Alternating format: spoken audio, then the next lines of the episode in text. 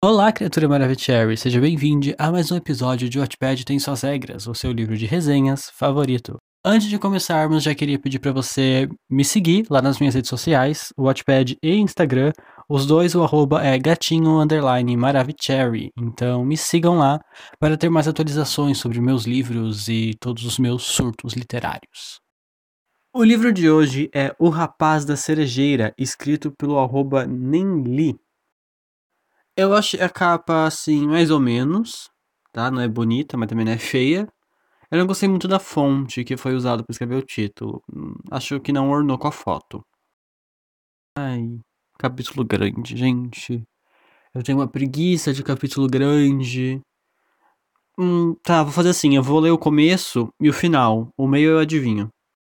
Ok. É, alguém avisa se ele que ponto final não foi criado para enfeitar parágrafo? Gente, tá parecendo uma festa. A cada duas palavras ela usa um ponto. E dane-se. Dane-se regras de ortografia.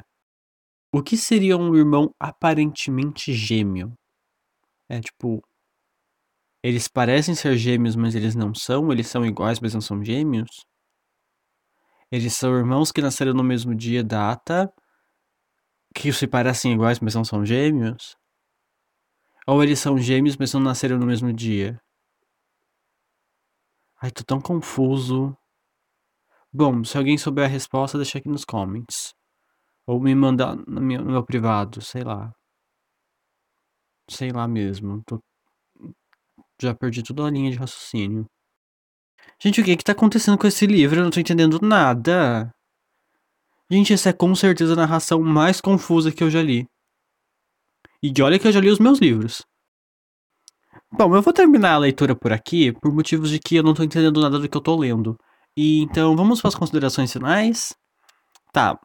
Eu fiquei muito perdido com a narração, muito mesmo. Eu não sei como os personagens são, aonde eles estão, por que eles estão ali, não tem explicação nenhuma. A narração narra qualquer coisa, menos a história do livro. Olha, eu acredito que se eu tivesse adivinhado o meio da história, como eu disse no começo da resenha, eu acho que teria sido melhor. Eu acho que eu ia ter entendido mais coisas. Enfim, né? Essa foi a resenha de hoje. Se você gostou, avalie ela. De uma avaliação boa. eu tenho que aprender a finalizar esses episódios. Enfim, é...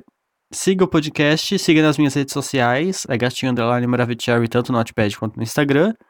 E é isso, até a próxima resenha. Tchau.